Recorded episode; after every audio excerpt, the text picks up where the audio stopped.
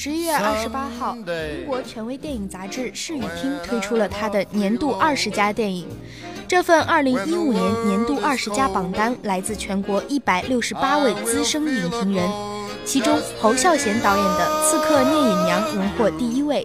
第二位则是今年颁奖季的大热门《卡罗尔》，第三位来自今年最受好评的商业大片《疯狂的 Max 狂暴之路》。《视与听》杂志在欧洲的影响力大约相当于法国的电影手册。它最厉害的一个卖点是操作规模浩大、声誉权威的电影榜单投票。每十年一次的影史十佳排行榜非常受人关注，很多影史经典的地位起伏都受这张排行榜的影响。过去参与这家杂志组织的投票的影评人主要来自欧美，代表了一种西方视角的观点。现在是互联网时代了，联络前所未有的便捷，他们也很注意听取来自东方和第三世界的声音。二零一二年的影史十佳就有不少中国影评人和学者参与了投票。这份二零一五年的佳片榜单由来自全世界的一百六十八位影评人投票选出。是的，这是一份艺术电影为主的榜单。你不会在上面看到《复仇者联盟二》《速度与激情七》《碟中谍五》这样好莱坞续集大片，但它其实没有完全忽视商业电影。榜上的第三名就是一部标准的商业片，但必须是非常有特点、有新意的商业片。下面我们为大家带来完整榜单。第一名是侯孝贤导演的《刺客聂隐娘》，国际影坛对侯孝贤的推崇可能超过我们的想象。可以这么说，在很多西方影评人的眼中，说侯孝贤是当世最好的五位导演之一也不为过。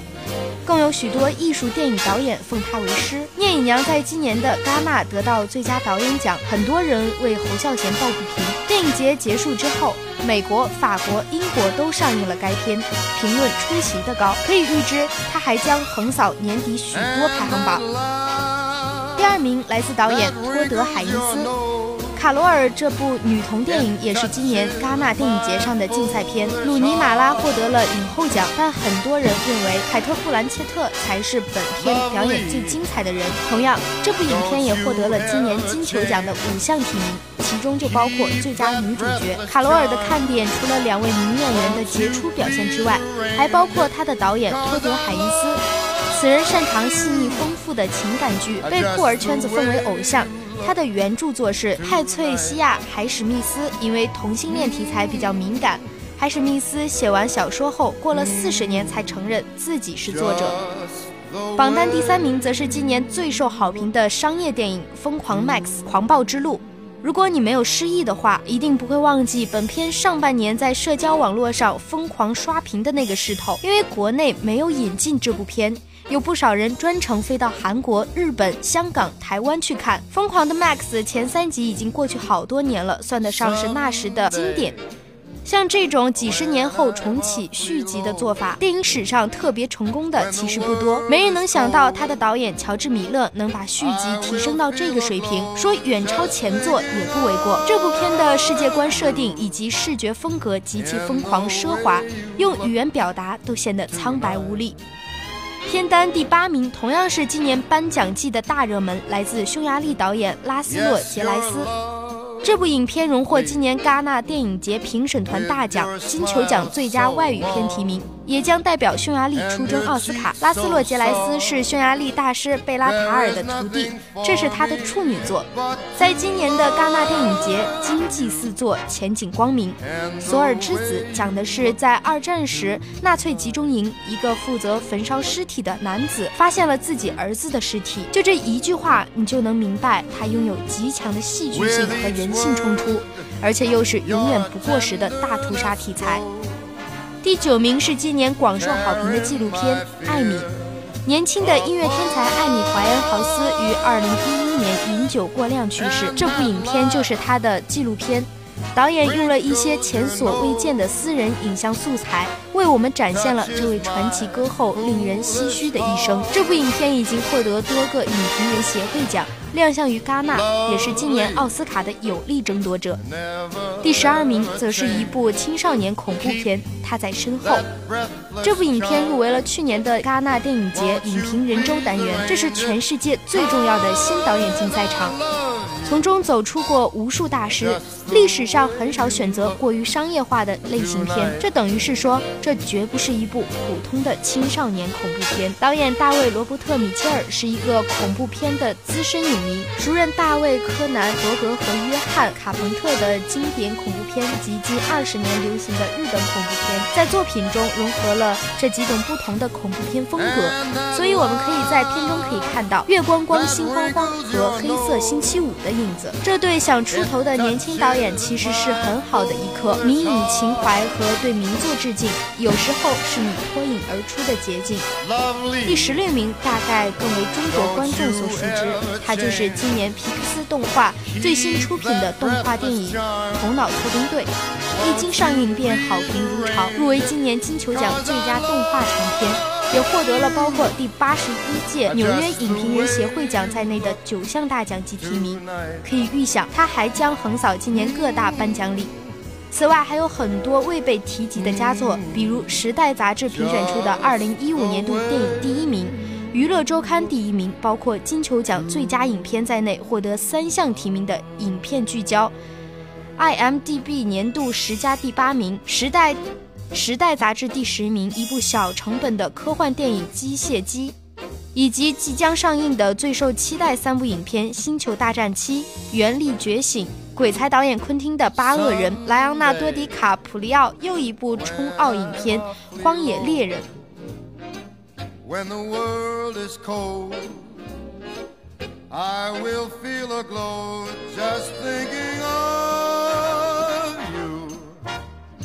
And the way you look tonight.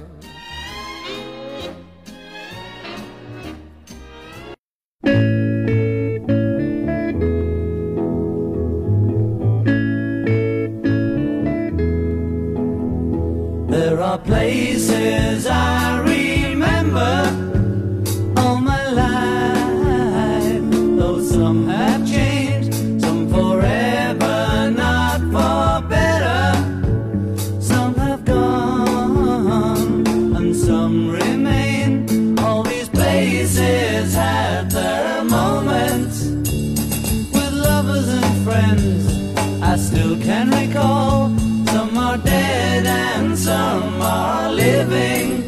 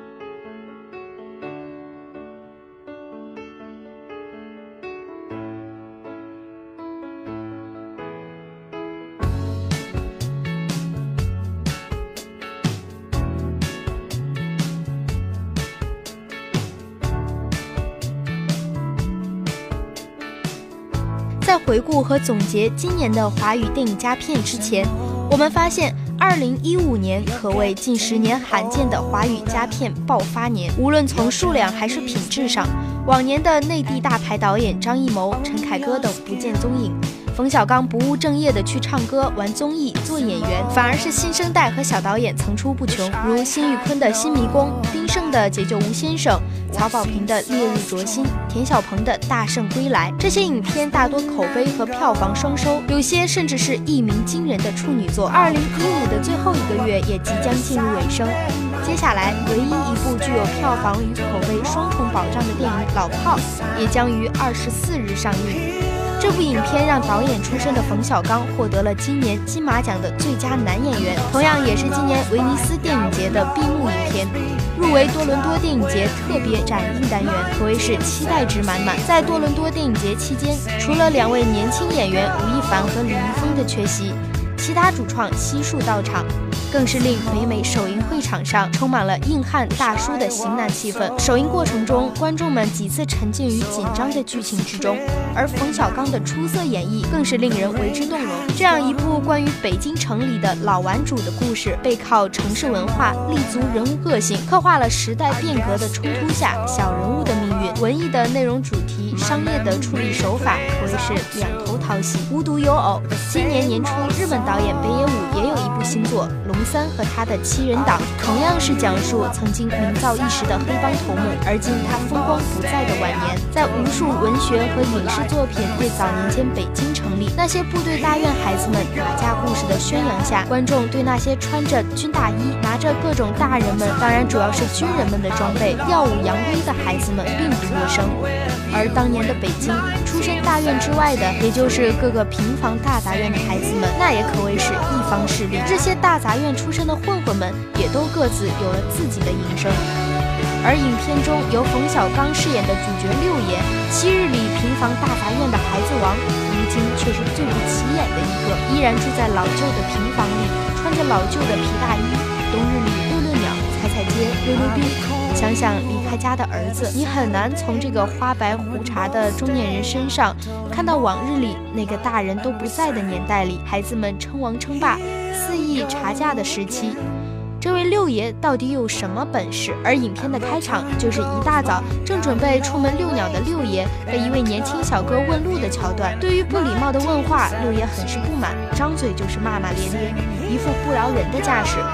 但是最后还是告诉了人家怎么走出胡同。这位人称六爷的北京大爷，老朋友们都称他为六哥，骨子里透着人家不拿咱当回事儿，咱自己得拿自己当回事儿。北京爷们儿硬气的态度是要坚守的，但也绝不会在小事儿上难为人。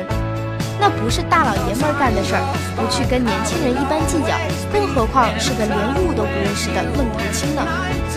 而撞见胡同里的小偷惯犯，六爷也是仗义直言，道义有道，讥讽着现如今的小偷没有道义，财劫了，身份证怎么也得给人家寄去。虽然这劫财的祸事已经发生了，但这顺手的人情，六爷必须管，而且管得在理，管得硬气。在那个没有秩序的年代，在六爷还年轻的时候，之所以能让身边的兄弟姐妹跟着他混。必然是在混乱的年代里找到了自己摆平事情的方式。可以想象，无论是唇枪舌战还是真刀真枪，六爷一向是平事儿没商量，而且要凭的硬气，绝不是受人摆布。而六爷年轻时候的事迹是在影片的最后，由许晴扮演的红颜知己话匣子向李易峰饰演的六爷的儿子小波道出的。当年他就眼看着六爷只带着几个兄地跟大院的一群孩子们查价。几个人都近不了他身，一点退缩的意思都没有。而成果自不必说，从六爷在影片中最后一战拿出自己当年的留存的相当完好的装备就可以看出，一件厚实的军大氅。一把崭新的日本军刀，出身平房大杂院的孩子头，这样一套装备，定是当年跟相当强悍的大院孩子们血战来的战利品。而最终六爷让所有人改变看法，笑不出来的，还是靠着他一味死守的规矩，凡事都得讲个规矩，一把归一把。影片开篇后的第一个桥段，就是六爷看见哥们儿的煎饼摊被城管没收，看不下去的六爷上前帮着自己的兄弟理论，片儿警更是无奈的笑笑，言下之意。我们也是按照规章办事。该没收没收，该罚款罚款，谁也别来讲什么义气道理。六爷眼看着兄弟理亏，还被城管奚落，更是管定了这件事。煎饼摊可以没收，罚款可以帮兄弟给，但是这个被打一巴掌的面子，必须替兄弟找回来。所谓的一码归一码，两码的事儿，绝不可以一并了之，含混不清。有规章有法度，那么咱守得了法规，法规之外的人身攻击和身体接触，六爷毫不犹豫的就还给了城管一个嘴巴，搞得片警也是满脸无奈，悻悻而归。而后来六爷的儿子小郭因为女朋友的纠纷，划伤了富二代的豪车，被留作人质。六爷得知后，更是义气不减当年，带着兄弟们前去赴会。而在事情有了转机之后，六爷依然坚持一码归一码，自己儿子弄坏了东西赔钱。就算是倾家荡产卖房子赔上百万，那也是没办法的。认栽，同时儿子被打伤这事儿必须由六爷自己去报仇，按规矩约架，谁厉害谁赢。而意外到手的证据文档该给哪个部门去处理，那是另外一件事儿。老爷子完全没有打算按照由吴亦凡饰演的富二代小飞的意思，用这份文件夹来做交易，抹平之前自己儿子犯下的事儿，或者用来报复。而江湖与道义的消失，也注定了这个独守规矩的人命运的悲剧结局。这个结局。的设置其实想想一点也不意外，而是只能有这样一个结局，没有其他。当那个年迈的老者用自己摇摇欲坠的身体站在广阔的冰面上，在刺骨的严寒里高举尖刀，用行为去证明何为规矩、何为道义、何为骨气的时候，已经可以预见下一秒那重重的一摔，倒在冰面上的是已经消失的精神，而看在年轻人眼里的是对过去的敬意。影片对这场清晨里颐和园后山里的单刀赴会刻画的极其细微，是最后的重场戏。从六爷早上的洗漱剃头、着装行头、着装行头，他的每一步、每一次喘息、每一帧动作都是极其舒缓的，而最后的跌倒，如同冬日里的冰河炸裂，声响是震耳的。举刀咆哮，汗如雨下，表情坚忍的六爷最终变成了倒在冰河上的身躯。这一刻的升腾下，我们才真的能感悟到，究竟这个社会里我们失去了什么，我们又应该传承什么。影片中六爷的一切举动，从最初企图和缓父子关系，到拼力救出儿子，最后得到儿子的理解和认同，为的是挽救父子之间的关系。而在日渐疏远的当年兄弟之间，除了由张涵予饰演的铁哥们闷三儿，还有刘烨饰演的灯罩之外，其他人早已各奔东西，忙着自己的小日子。在六爷为了赎回儿子的筹钱过程中，尽显了人情的冷暖。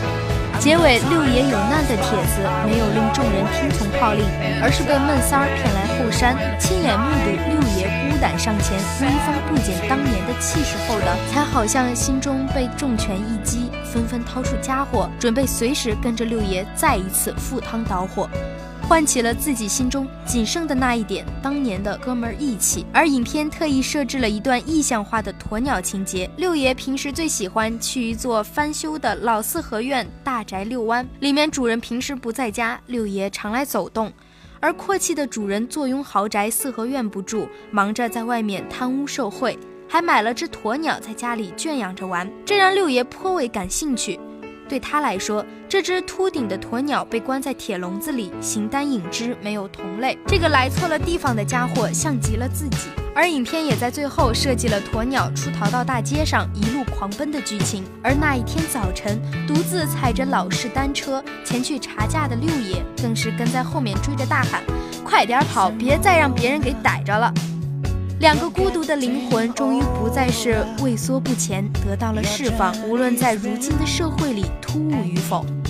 不过六爷最后还是欣慰的。他坚持了自己的态度和规矩，在病中找回了儿子的关心和红颜知己的情谊，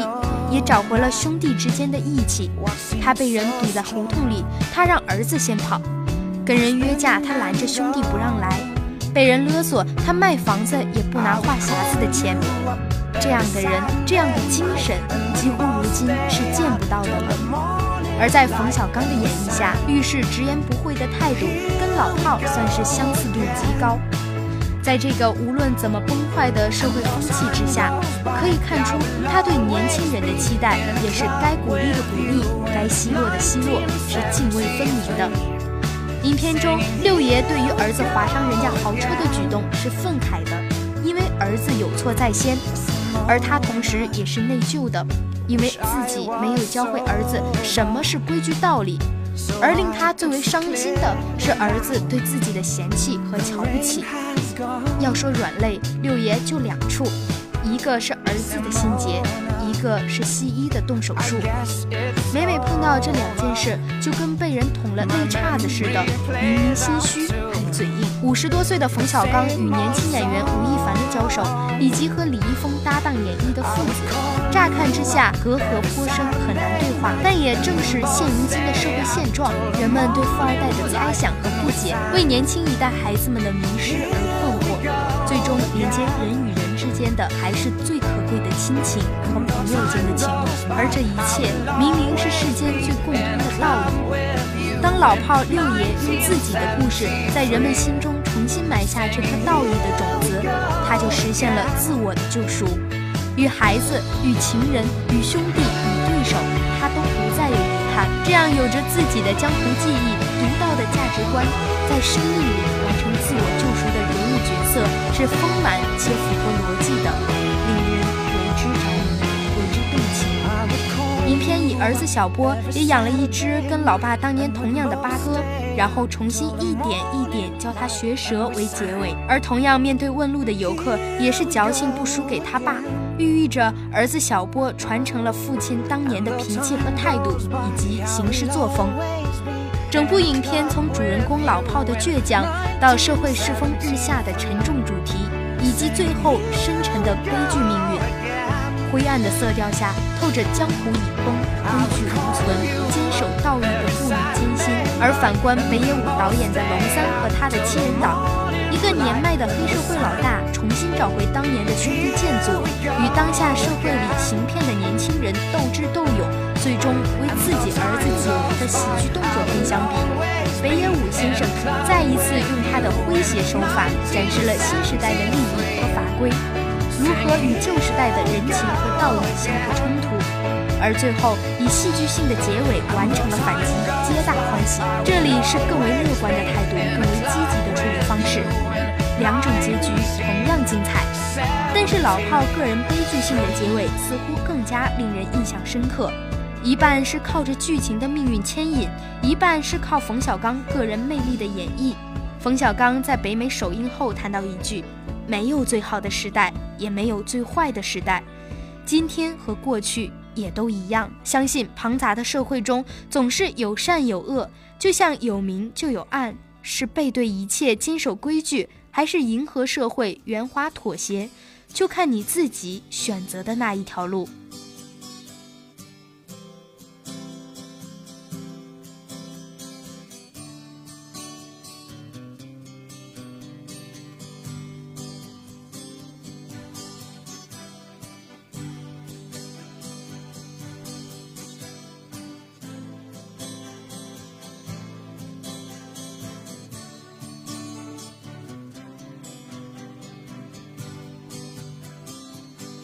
独自走过你身旁。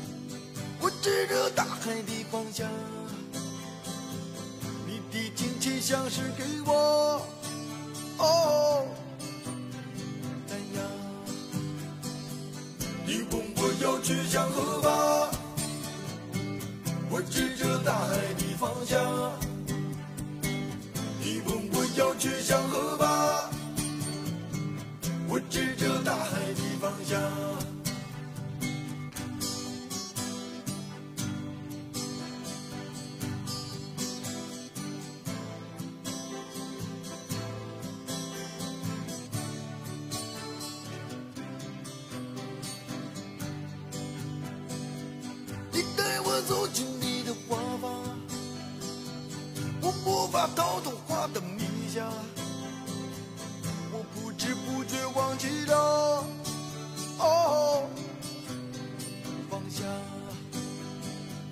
你说我世上最坚强，我说你世上最善良。我不知不觉已和花儿哦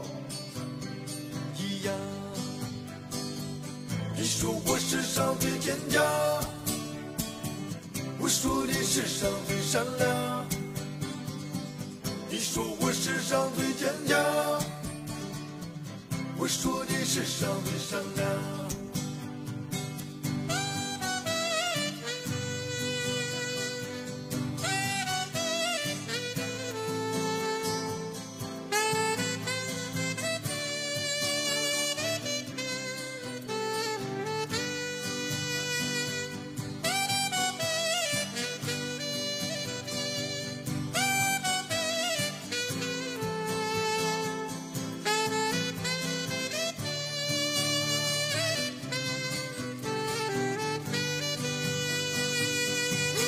留在这地方，你要我和他们一样。我看着你默默地说，哦，不能这样。我想要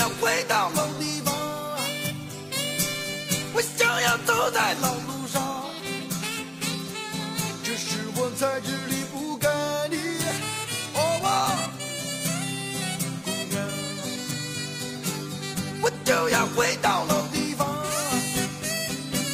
我就要走在老路上。明知我也离不开你，好吧？姑娘，我就要回到老地方，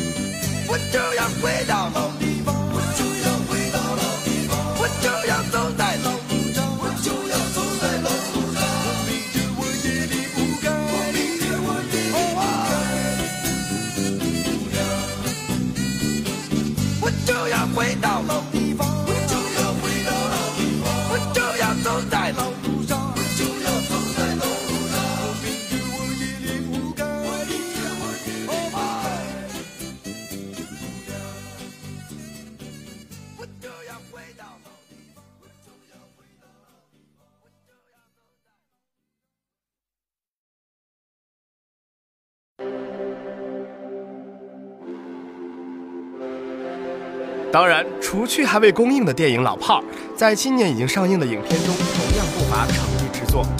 下来，我们将根据豆瓣评分为大家评选出今年最受。豆瓣评分第一名，八点五分，辛玉坤导演处女作《新迷宫》，国产小成本处女作，其精妙的剧本结构和剧情设定被撑到了一年，多线叙事，荒诞离奇，环环相扣，百转千回。全片除了结尾的和谐处理，没有一个多余情节。电影曾获第八届 First 青年电影展最佳导演奖，并提名第五十一届金马奖最佳新导演、原创剧本奖。导演辛玉坤值得拥有这座二零一五华语最佳。第二名豆瓣评分七点七分，冯小刚、张涵予、李易峰、吴亦凡联袂主演的电影《老炮儿》。这部近期入围金马奖最佳原创剧本以及最佳男主角提名的大热电影《老炮儿》，并最终夺得最佳男演员的影片，着实可以称得上是导演管虎与演员冯小刚的实力合作。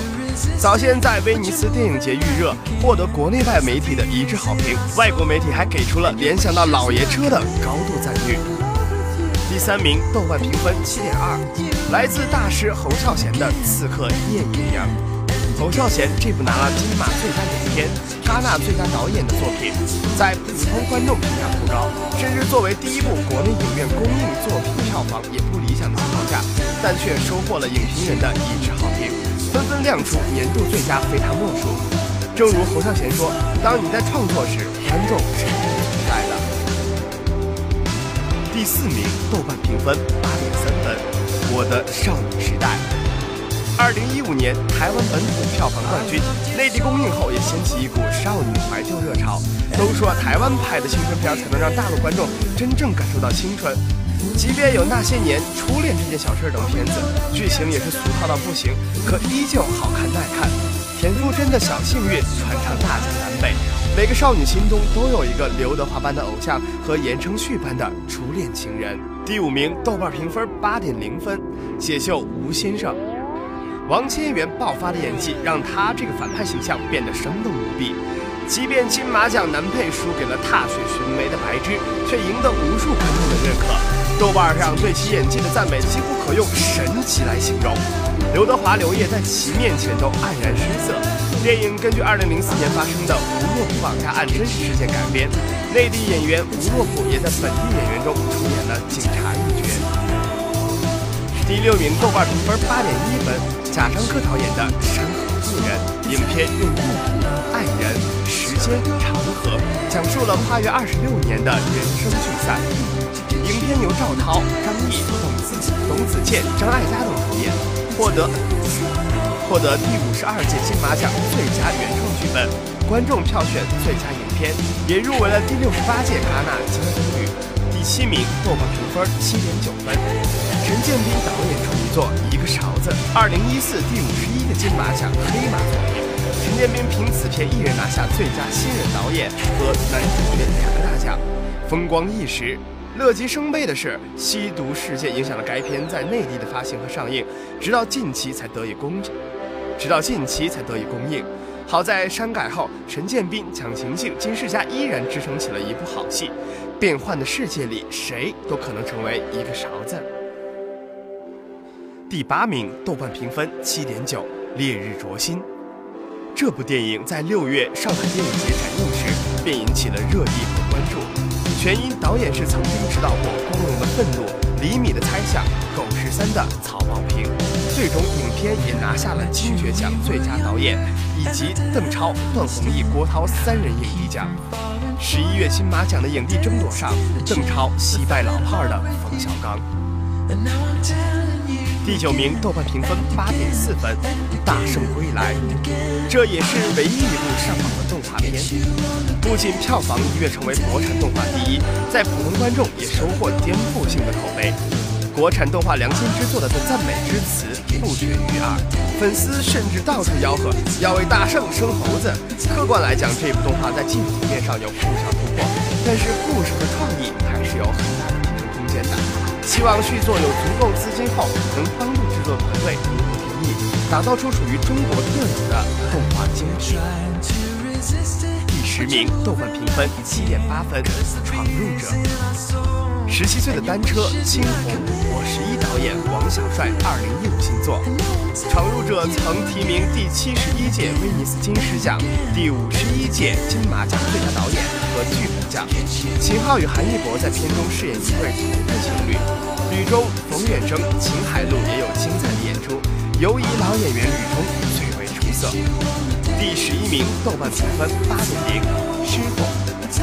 徐浩峰导演的第三部剧情长片，这也是继《倭寇》的踪迹后又一部其本人自编自导的影片。作为一代宗师的编剧，这部影片不可避免是，